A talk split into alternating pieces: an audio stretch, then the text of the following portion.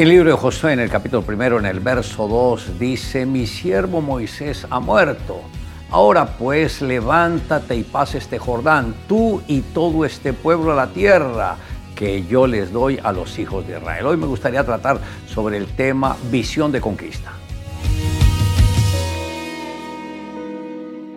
Moisés fue fiel a su llamado, escribió la ley, escribió los cinco primeros libros de la Biblia. Moisés fue el instrumento que Dios usó para liberar al pueblo de Israel de la larga opresión de esclavitud que tuvieron en Egipto. También los guió por 40 años en el desierto y Dios solo le permitió que viera la tierra prometida, pero no pudo entrar en ella. Su sucesor, José, fue el escogido por Dios, como lo enseña la palabra, y Josué, hijo de Nun, fue lleno del espíritu de sabiduría, porque Moisés había puesto sus manos sobre él, y los hijos de Israel le obedecieron e hicieron como Jehová mandó a Moisés. Esto está en Deuteronomio capítulo 34, verso 9. Moisés empoderó a Josué, Jesús empoderó a los doce y también a los discípulos de ellos. Mas no ruego solamente por esto, sino también por los que han de creer en mí por la palabra de ellos.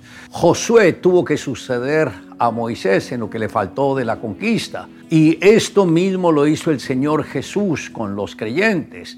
Y como lo enseña la palabra, y Jesús se acercó y les habló diciendo, Toda potestad me ha sido dada en el cielo y en la tierra, por tanto, id y sed discípulos a todas las naciones. El mismo Señor conquistó la parte fundamental, pero la otra parte la dejó para sus discípulos y nosotros como discípulos de Jesús tenemos que ir trabajando para engrandecer la obra de Dios y por tal motivo debemos conquistar estratégicamente con nuestro equipo de 12 que el Señor nos ha dado y visitando todas las ciudades y naciones para que podamos influenciar de una manera sobrenatural en esos lugares que el mismo Señor quiso que nosotros pudiéramos extendernos para ganar muchas personas para la gloria del Señor. Y así como el Señor le dijo a Josué, nadie te podrá hacer frente en todos los días de tu vida. Como estuve con Moisés, estaré contigo. Y eso es lo que el mismo Señor nos está diciendo a cada uno de nosotros. El Señor Jesús,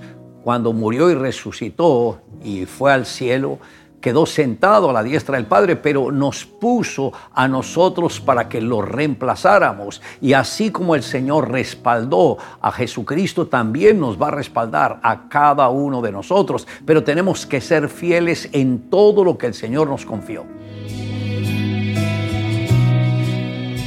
Un hombre muy rico podía comprar todo lo que quisiera una tarde tomó en sus brazos a su pequeña hija y después de jugar con ella por un momento le preguntó, ¿has pensado lo afortunada que eres por ser hija del hombre más rico?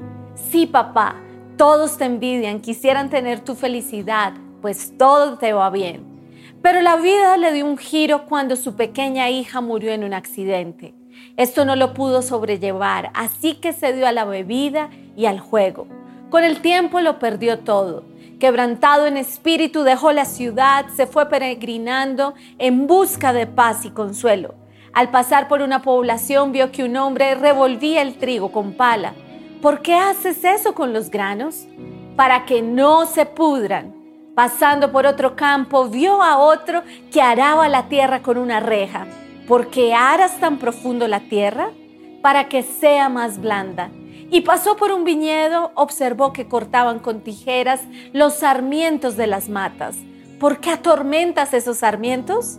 Para que den una cosecha buena y abundante. El señor Roberto se quedó muy pensativo. Caminó hacia un bosque cercano, cayó de rodillas, alzó reverentemente los ojos al cielo y exclamó, Señor mío, yo soy el trigo que has revuelto para que no me pudra. Soy la tierra que me has cortado para que me vuelva blando.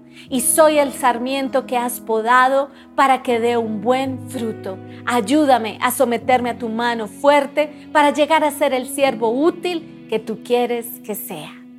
Le invito a que acompañen la siguiente oración. Amado Dios, gracias por extender tu misericordia, por extender tu bendición y también porque tenemos el respaldo de tu palabra y también el respaldo del Espíritu Santo. Ayúdanos, Señor, a que podamos continuar la obra que nuestro Señor Jesús empezó y que demos fruto sobreabundante. Te amamos, Dios, en Cristo Jesús. Amén. Declare juntamente conmigo, toda potestad me es dada en el cielo y en la tierra.